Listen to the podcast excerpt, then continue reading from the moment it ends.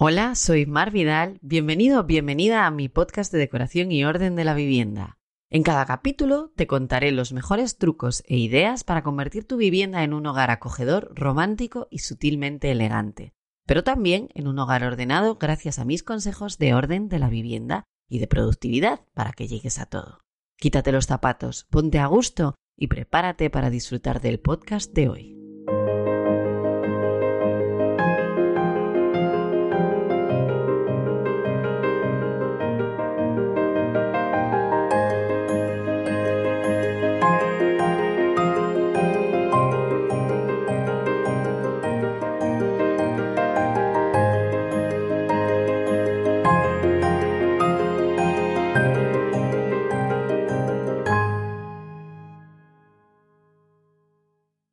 Hola, hola, bienvenido, bienvenida a mi podcast de decoración, orden, organización y bueno, lo que mi multipotencial cerebro decida contarte según mi momento vital.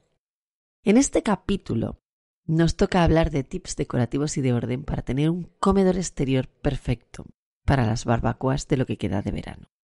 Y me diréis, pero bueno, Mar, si estamos en septiembre y ya empezó el cole, ya lo sé, He venido un poco tarde porque he metido otros podcasts por el medio que no venían, pero no podía dejaros sin contaros un poquito de tips para, para la mesa del comedor y además pensarlo de esta manera. El veranillo de San Miguel viene siempre estupendo, con lo cual ahora en el puente de octubre fijo que todavía utilizáis el comedor de verano. Y si no, pues os guardáis estos tips para el año que viene, que seguramente no cambiarán demasiado. bueno, yo tenía que contároslo y os lo cuento.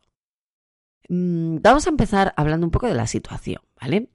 Para tener un comedor de verano o de lo que queda de verano, de otoño, podemos decir hasta un comedor de otoño, adecuado, tenemos que pensar siempre en una zona que esté un poco sombreada, ¿vale? Y si no puede ser una zona sombreada, en una zona en la que podamos eh, recurrir a cubiertas. A mí me gusta si la mitad es vegetal y la mitad es un toldo o un parasol. Si tiene que ser todo toldo o parasol, entonces os diría que soy muy fan de las cubiertas bioclimáticas. Y diréis, ¿qué narices es esto? Bueno, pues las cubiertas bioclimáticas son unas cubiertas que están hechas como de lamas, eh, no son de madera, obviamente, y son unas lamas que se van girando según lo vayas necesitando. Es decir, imaginémonos pequeña, como si fuera el suelo de la casa, ¿vale? El, el parque de la casa, esas lamas que, que son alargadas, pues pongamos unas al lado de las otras, pero no las peguéis del todo, del todo, del todo, ¿vale? Esto lo que, va, lo que hace es que con una palanquita o con un mando como sea, tú vas girándolas, haciendo que la luz pase a través de ellas, más o menos según lo giradas que estén. De forma que en otoño y sin sol directo estarían totalmente abiertas, pero si llueve estarían totalmente cerradas, o si tenemos un solazo que no hay quien pare, estarían totalmente cerradas. Por cierto, que hablando de lo del solazo que no hay quien pare, ojo con el cristal, porque el cristal da muchísimo calor, ¿vale? Quien dice cristal dice cualquier cosa parecida tipo plexiglas e historias varias, que lo que van a hacer es meternos un calorazo debajo de la cubierta que no lo vamos ni a aguantar. Y si solo tenéis cubierta vegetal, daros cuenta de que como metáis algún tipo de trepadora que no sea perenne, o sea, que la hoja no dure todo el año, vais a tener momentos en los que no tendréis nada y otros momentos, si encima la, la cubierta vegetal que elegís tiene flor, en los que vais a tener que estar barriendo la mesa todo el rato porque las flores se caen. En Asturias, por ejemplo, hay una, hay una trepadora muy común que se llama glicinia, que está estupendo, que tiene unas hojas verdes muy bonitas y que en, primavera se explota a flores en racimos, como si fueran racimos de uvas, de color violeta. Sí, sí, a violetao. Esas flores se caen todo el rato, o sea, salen y se caen, salen y se caen, salen y se caen, ¿vale? ¿Y qué pasa? Que si tienes eso como cubierta vegetal para el comedor de verano, que hay muchísima gente que lo tiene, pues vas a tener que estar barriendo la mesa todo el rato, de continuo. No mancha, pero sí que es un poco rollo porque tienes que estar barriéndola. Entonces, tener cuidado con lo que metéis ahí, ¿vale? Luego, ideal, situarlo cerca de la cocina o anexo a ella, ¿vale? Si es anexo a ella, es todavía más ideal. Si no, situarlo cerca. Y si no podéis ni situarlo cerca ni anexo, entonces haceros con una camarera. Una camarera es un mueblecito de ruedas que normalmente tiene dos o cuatro ruedas y tiene dos, em, dos alturas. Tiene, es como si empujaseis un carrito de bebé, pero con una superficie plana, que donde iría el bebé iría como una mesa, o sea, como una zona plana, y debajo iría otra, de forma que tú arriba puedes dejar lo que es toda la vajilla, cubertería y demás, y abajo pues puedes poner una olla, puedes poner la mantelería, puedes poner, yo qué sé, de todo, ¿no? Es, no sé, de todo, la verdad. Está muy bien. Botellas, por ejemplo, también, si tomas licores o lo que sea, pues lo puedes llevar ahí también, vaya. Y está muy cómodo porque tú la arrastras hasta la zona y ya está. Incluso puedes dejarla, si lo dejas cookie, puedes dejarla toda preparada para que así no tengas que andar sacando de los armarios los cubiertos, todas esas cosas. Lo dejas todo en la camarera y lo que haces es simplemente mover la camarera o la camarera la dejas allí si, es, si puede estar a la intemperie. Vale, más cosas. Vengo, vengo un poco a lo loco, eh, os lo digo, eh, por eso me paro más. He apuntado cuatro tips y lo que quiero es dejarme un poco fluir y deciros las cosas que a mí me vayan saliendo, como estas cosas que os contaba ahora, ¿no? De, del parasol y de todo esto. Las sillas.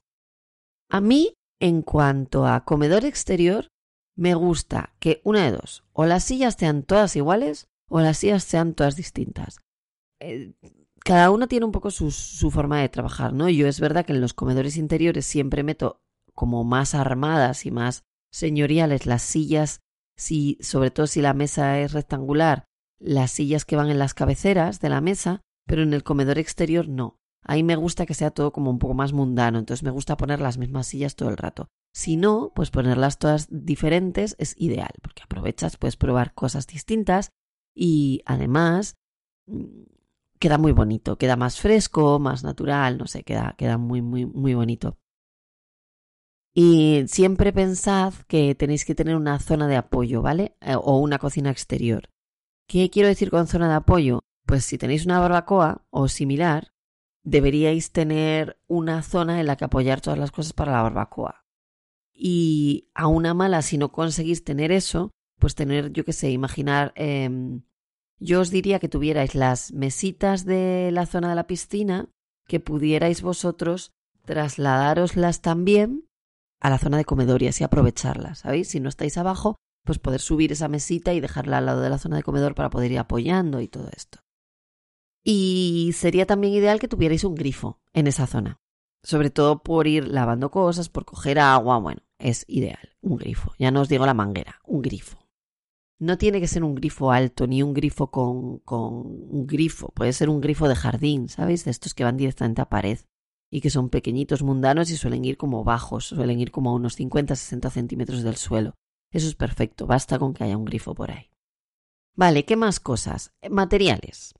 En cuanto a materiales, pensar que siempre necesitamos algo que resista bien la intemperie, ¿vale? Me da igual que vivas en Asturias que vivas en el sur. Si vives en Asturias vas a tener problema con la humedad y el agua. Si vives en el sur vas a tener problema con el sol directo. Entonces, sea como fuere, tened cuidado con eso.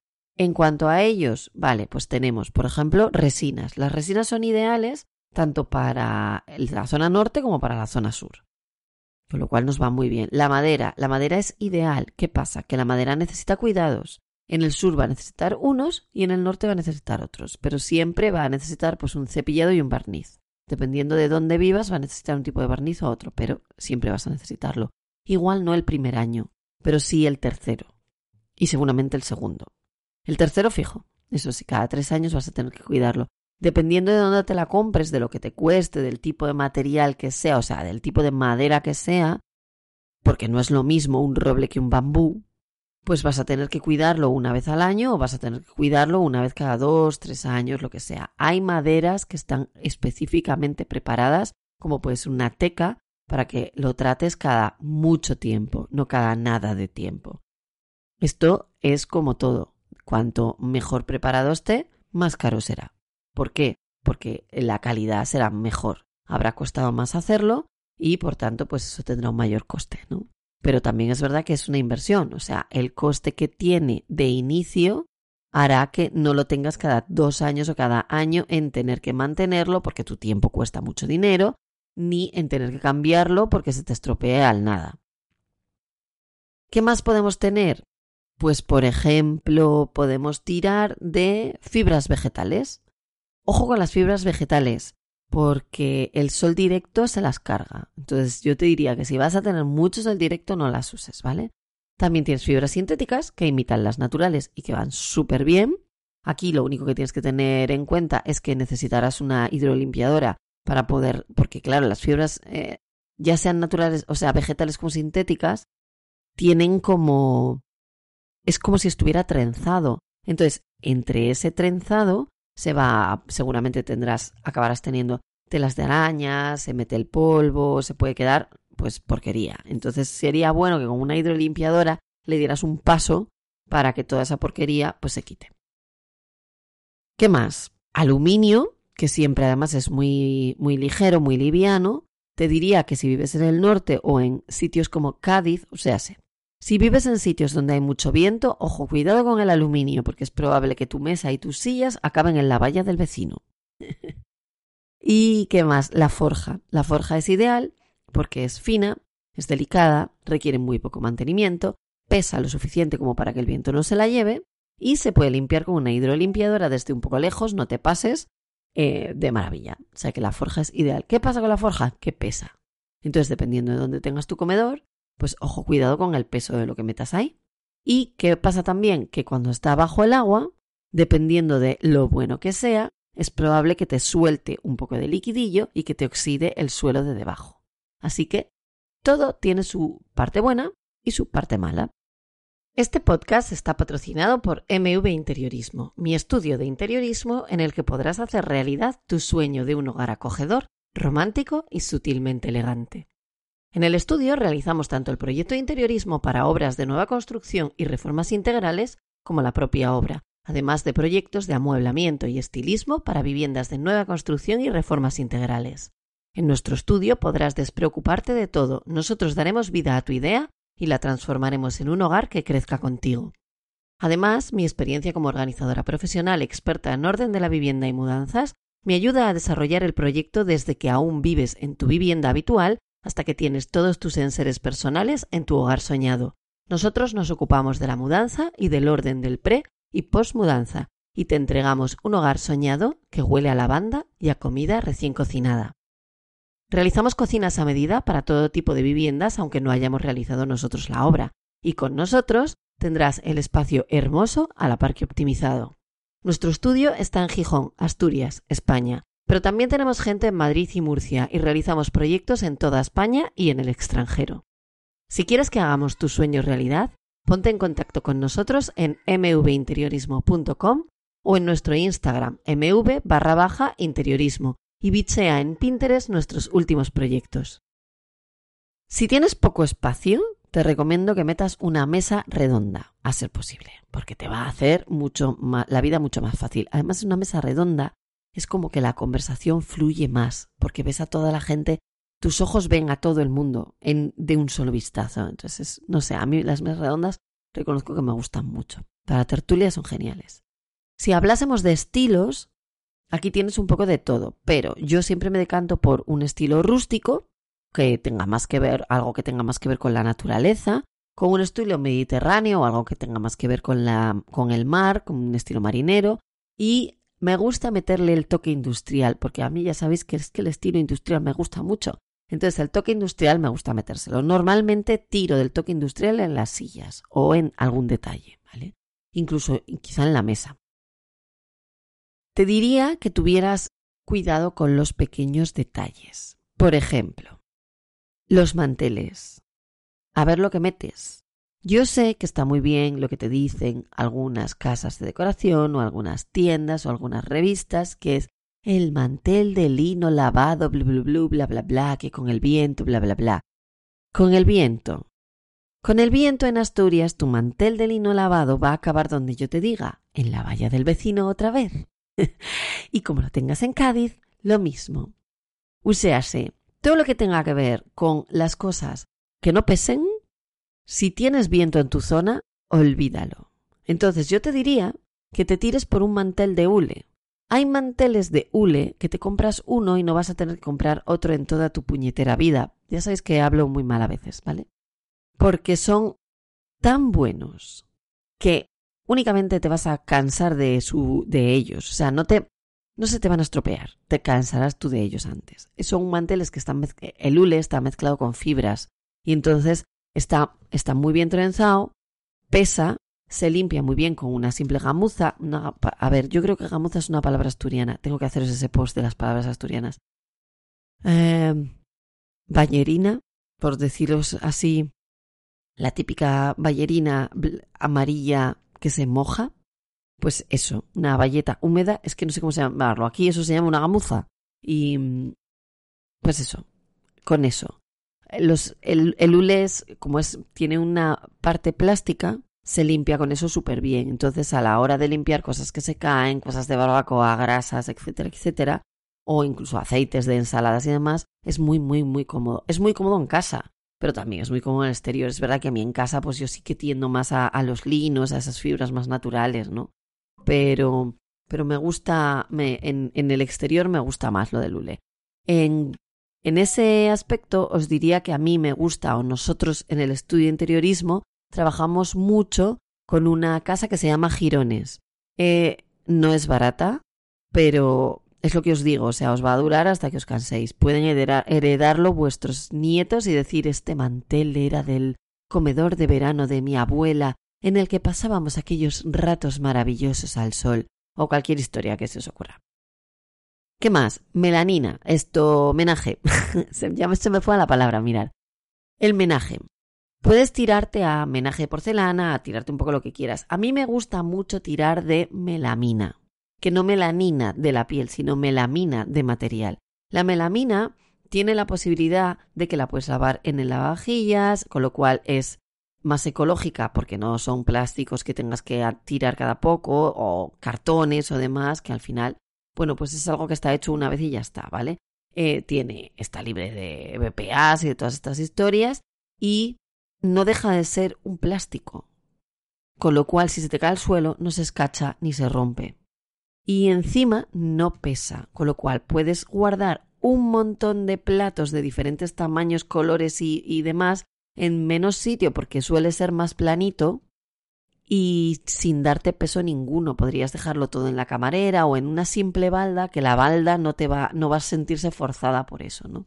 Entonces a mí me gustan mucho. ¿Qué hago? Para quitarle el peso de que no deja de ser un plástico, los hay de muy buena calidad y que prácticamente no vas ni a notar que son de melamina, pero bueno, para quitarle ese peso lo que hago es que le meto un bajo platos de fibras naturales debajo. Y entonces tú le das más empaque a la mesa, ¿no? Se queda como más bonita todavía. Y luego te diría, si tienes una barbacoa, vas a tener que tener a mano tablas y planchas grandes, donde ir posando todo lo que son las carnes y demás para ir cortándola. Cuchillos fan de Arcos Hermanos. Los vendía yo en cuando tenía la comercializadora de productos asturianos con marca propia, llegamos a tener una tienda de delicatessen que se llamaba Degústame. Y en Degústame vendíamos más cosas. También vendíamos menaje y bueno, pues yo vendía cosas de interiorismo que yo utilizaba y que además me encantaban, ¿no? Y siempre he sido fan de esta casa. Es una casa de una cuchillería que es, si no recuerdo mal, de Albacete y se llama Arcos Hermanos y para mí es maravillosa. Entonces, bueno, cuchillos buenos que estén bien afilados y a mí los que me gustan son los de arcos hermanos. Encima tienen una... las empuñaduras son bonitas, tienen una empuñadura blanca preciosa y bueno, los hay muy, muy, muy chulos. Y en tablas y planchas grandes, pues eso, para poder ir sacando la comida e ir cortándola directamente en mesa incluso, ¿no? Eh, si hablamos de cristalería, pues os diría que utilizaseis una cristalería fresca y natural, ¿vale? Jarras incluidas no me importa si es de colores o no. Yo es verdad que en ese, como tiendo a que quizá juego un poco más con los platos o con las sillas, pues tampoco me gusta jugar con todo, con lo cual la cristalería suelo intentar meter uno o dos tonos como mucho. Si tiendo a un estilo más natural, pues suelo tirar a vasos verdes, grandes, con impronta, con peso. Me gustan los vasos que pesan y, y, a vasos blancos o a copas blancas y vasos verdes o copas verdes y vasos blancos. También me gustan mucho los terracotas, los naranjas, por ejemplo, me parece que quedan muy muy bonitos y en otoño además se pueden utilizar también tanto los verdes como los, los terracotas y los naranjas. Y si tiendes más al Mediterráneo, pues entonces tírate a blancos, transparentes, azules, ya sabes, ¿no? Azules en todas sus gamas y también puedes tirar a amarillos, incluso a naranjas, ¿no? Por aquello del atardecer o de los barros cocidos. Barros terracotas. Sí, también nos. Diríamos que si tiendes al estilo más mediterráneo, tira hacia blanco, eh, perdón, hacia azules en vez de a verdes, y si tiras hacia el natural, tira a verdes en vez de azules. Problema con esto, que en otoño los azules los vas a ver rarunos, pero si son verdes, no. Y en primavera, el azul igual todavía no estás preparada, pero el verde sí. Así que yo siempre tiendo más al natural que al mediterráneo, pero esto es total y absolutamente personal. Si vives en una zona en la que tienes delante la playa y no tienes mucho verde, sino más amarillos, pues entonces yo te diría tiéndete a, corona, a colores arenas, amarillos y azules, porque los vas a usar todo el año porque es lo que tienes enfrente. Si tienes un poco más de campo, pues entonces tírate más hacia verdes. Será porque al final lo que tú tienes enfrente a ti te condiciona, ¿no? Entonces, bueno, yo creo que es, la manera más ideal. ¿no? Más, jarras incluidas, os decía, ¿eh? Y luego yo os diría, para decorar un poquito la mesa, siempre podéis usar flor cortada de todo lo que tengáis a vuestro alrededor, pero si no, a mí me gusta mucho utilizar macetas con aromáticas, incluso con citronela, ¿vale? La citronela es una planta antimosquitos que funciona bastante bien. Entonces, bueno, pones pequeñas macetitas sobre la mesa donde están las aromáticas y la citronela. La citronela le va a dar un olor muy bonito y las aromáticas se pueden incluso utilizar para tu propia ensalada, cortas un poquito y te lo usas, ¿no? Está, está muy bien, queda muy bonito y hace un efecto chulo. Las macetas yo siempre barro y con platito, ¿vale? Yo tengo un amigo que se llama Héctor, creo que si todo va bien, viene al podcast. Y, y Héctor eh, trabaja con plantas y siempre nos dice, por favor, el plástico no. Utilizad macetas de barro, terracota o cosas similares porque respiran y así la tierra de la planta respira tienen que tener un agujerito debajo y entonces le metes un platito y ya está. Y esto lo hay incluso en miniatura y lo puedes comprar en Amazon. O sea, yo os dejaré algunos enlaces de todas formas. Porque me gusta mucho, encima de la mesa también, poner velas, a ser posible, de citronela antimosquitos, que también suelen venir en ese tipo de, de como macetas de barro. Y además he encontrado unas movidas de plástico con pilas, que es, os lo voy a dejar en la caja, pero es básicamente como una especie de pirámide que tiene dos tiras. Eh, es que las tiras no sé qué deciros, porque es una cosa entre plástico y, y tela. Que tú enciendes eso y las dos tiras empiezan a girar como si fuera un ventilador, pero tú cuando tocas con la mano eso se para y no hace daño ni nada de nada. Pero como se está moviendo todo el rato, a las moscas les molesta. Tiene un tamaño lo suficientemente potente como para que las moscas no den lata y lo suficientemente comedido para que en la mesa no se vea un armatroste horroroso los encontró mi hermana y dije, yo necesito esto. Y como me gustó tanto, encima son, son de Amazon y son muy baratos, pues compré para mí y para mi familia política también, en plan, esto para todos. o sea, me pareció un inventazo. Eso, porque las velas de citronela es verdad que aunque igual a los mosquitos los ahuyentan, a las moscas les dan total y absolutamente igual. Y no hay nada peor que hacer una barbacoa y que se te llene eso de moscas. Entonces, estas, estas, estas historias que os digo pones, si tienes una mesa rectangular un poco grande, pones un par de ellas y es que te evitas las moscas. Funciona, ah, nos ha funcionado todo el verano súper bien. Así que os lo dejo en la caja para que lo tengáis ahí y, podáis cogerlo si os da la gana, ¿vale? Os aviso, os dejo enlaces de Amazon. Son enlaces afiliados. Al final la afiliación es una manera en la que los autores tenemos de conseguir ingresos pasivos. Es una caca, o sea, igual nos dan dos céntimos por cada compra, pero dos céntimos de aquí, dos céntimos de allá, al final quieras que no, pues te vas haciendo con lo suficiente como para pagar la eh, pues para, pagar a Inbox, que es donde tienes alojado el podcast, que es muy poquito lo que pagas al mes y con todas estas con todo este tipo de enlaces de pasivos, pues al final te lo pagas. Entonces, bueno, yo prefiero dejaros enlaces de cosas que os sirvan para cosas que no deciros darme dinero porque soy una tía muy guapa. Soy una tía muy guapa, pero no quiero que me deis dinero por ello, quiero que me lo deis porque os doy cosas que sirven para cosas. Bien, dicho esto, eh, ¿qué me falta? Vale, me faltan solo el tipo iluminación. Iluminación cálida, como la de la naturaleza, por favor, de 2500 incluso menos. Y yo os diría que tiréis de lámparas LED de carga, que sean portátiles porque así vais un poco distribuyéndolas como os dé la gana. Si tenéis muchas cosas sobre la mesa, las podéis poner en el suelo o en una silla auxiliar. Si tenéis muy pocas cosas sobre la mesa, pues podéis ponerlas encima de la mesa. Como se cargan por medio de, de o sea, por medio de la red eléctrica, realmente no tenéis que andar con enchufes y con historias. Está muy bien que podáis colgar una lámpara del techo en la zona de en la zona tapada que tenéis. Pero si no hay esa posibilidad o queréis hacerlo un poco más rápido, teniendo pues igual tenéis una, una pérgola bioclimática pero no tenéis de dónde pasar un cable o no queréis hacer obra o lo que sea, ese tipo de lámparas van estupendas. No necesitáis nada más. Las hay increíbles. Yo tengo unas de Kudu. Eh, Kudu es K-O-O-D-O-O. Que a todo el mundo le super alucinan. Porque es. Es un diseño bastante moderno. Es una lámpara que además es altavoz. Y que además encima tiene coctelera, hielera o maceta. Puedes poner lo que quieras. Tiene un agujero que sirve para todo eso.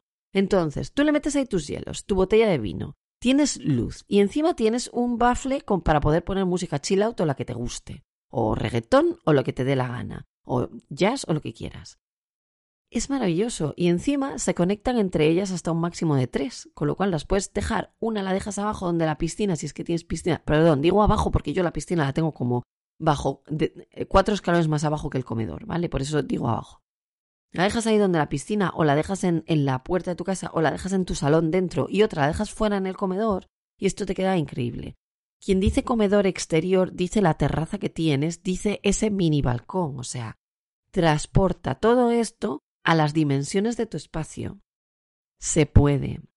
Hemos diseñado una terraza que tiene dos metros de largo por 60 centímetros de ancho para una niña en una casa, os la enseñaré cuando por fin esté construida, la casa ya está, pero nosotros todavía no hemos, no hemos eh, hecho el proyecto físico a día de hoy, que estamos en septiembre del 2021.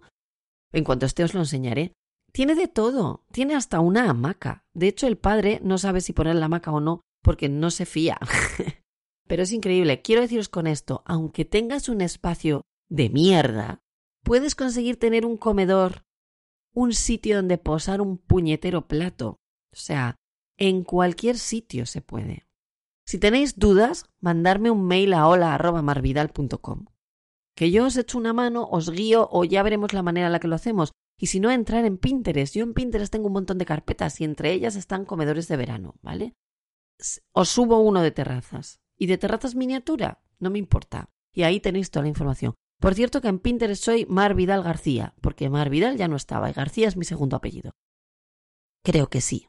Si no estoy como Mar Vidal García, estoy como Mari Mar Vidal. Es que no lo sé, porque hay veces que de aquella eh, no encontraba mi nombre y entonces ponía como el nombre en extendido y demás. Vosotros buscar. De todas formas, yo os lo dejo en la caja del podcast, ¿vale? Y en el post. En el post en el blog también os dejo todas estas historias. Última cosa que quiero contaros, que no quiero alargarme demasiado más. Bueno, dos. Lo primero, tiendas. Porque siempre me decís, dinos tiendas. Vale. Voy a deciros tiendas mundanas. Maisons Dumont. Me gusta mucho cómo maneja el mobiliario exterior. Me da igual que sea de salón, que sea de comedor. Me gusta. En cuanto a sillas, Sklum va muy bien y además tiene paquetes de sillas, con lo cual puedes comprarte cuatro sillas para exterior por un precio súper razonable y muy chulas. ¿Te van a durar 10 años? No, pero es que dentro de 10 años igual ya no quieres tener eso. Así que, dependiendo de cómo quieras tú invertir en tu comedor de exterior, pues elige la tienda que mejor se te adapte, ¿vale? Otras, Homes in Heaven, un precio un poco mayor, no mucho, y mayor calidad. Y un estilo, pues como más atemporal, digamos. La Redut está muy bien, tiene muy buenos precios y tiene una calidad excelente para los precios que tiene. En cuanto a mantelerías, historias varias, accesorios y demás, yo soy fan de Zara Home, ya lo sabéis, no tengo acuerdo ninguno con ellos ni en mi estudio de interiorismo, pero me súper encanta y trabajo con ellos. Y lo de Manuela también me gusta mucho. Y luego la marca de, de mantelería que yo os dije que se llama Girones, que yo creo que para vosotros, así de forma que podáis ir a la tienda y comprar rápido, Girones yo no sé si tiene tienda online, pero sé que Westwing trabaja con ellos. Con lo cual, pues en Westwind Now podríais conseguir cosas, ¿vale? Detalle importante. Es el momento ideal de comprar cosas para vuestro comedor y eh, vuestro salón de verano. ¿Por qué? Porque la temporada ha terminado. Todo lo que no se ha vendido se quita del stock. Con lo cual, ahora es cuando vais a empezar a encontrar lo barato. Es igual que lo que os digo siempre, eh, yo creo que ya os lo dije en el podcast de Navidades, que lo mejor es que compréis los eh, detalles de Navidad en febrero, porque os van a salir mucho más económicos, porque la temporada ya se ha terminado. Sí que es verdad que no vais a estar a la última de la última, pero, amigas mías, compraros cosas temporales y luego ya le metéis el punto justo con una cosa de temporada y ya está. Ejemplo. Todo lo que es cristalería, vajilla y demás, lo compramos ahora y lo guardamos hasta el año que viene, y el mantel lo compramos el año que viene, que es el que nos va a dar el punto de temporada. Y ya está. ¿Por qué? Porque es el que más se ve. Y ya está. O los cojines para las sillas en los colores de la temporada. Pero las sillas ya las tienes. Yo creo que con esto he terminado. Tenía cosas aquí apuntadas para piscinas, sombrillas, tumbonas y demás, pero yo creo que esto no os lo voy a contar. Voy a dejarlo para el podcast de la primavera próxima y así lo tenemos fresco cuando llegue el verano, ¿vale? Porque ahora no tiene mucho sentido que os diga esto. Por cierto que tú, por ser mi oyente abnegada, que siempre te tragas todo lo que te cuento, te interese o no, recuerda que tienes un descuento para cualquiera de los cursos de mi escuela de coordenada. Tu descuento es podcast Mar Vidal. De todas formas, te lo dejo fácil en la cajita de información de este podcast, ¿vale? Y ahora sí, con esto termino que ya no hay tiempo para más. Espero que te haya resonado alguna de las cosas que te he contado, que hayas aprendido algo o que al menos alguna de ellas te haya ayudado a darte una palmadita en la espalda y decir, lo estoy haciendo súper bien. Yo te espero en el próximo episodio, donde hablaremos del síndrome post-vacacional y de rutinas para devolverte a la estabilidad con gozo. Te mando un abrazo de los que a mí me gustan, de varios Mississippis. Y nos vemos en el próximo. Muchas gracias por haber estado en silencio durante todo este rato, tomando nota y visualizando en tu cerebro los cambios que pondrás en marcha desde ya. Si te ha gustado, no dudes en seguir mi podcast, recomendarlo y dejarme 5 estrellas y una reseña en Apple Podcast, lo que me ayudará muchísimo a llegar a más viviendas para hacer de ellas hogares acogedores. Si te has quedado con ganas de más, te recomiendo que pases por mi web marvidal.com, donde encontrarás información sobre mis cursos, muchos posts relacionados con orden y deco y todos mis servicios de interiorismo, orden y formación. Nos vemos en el próximo.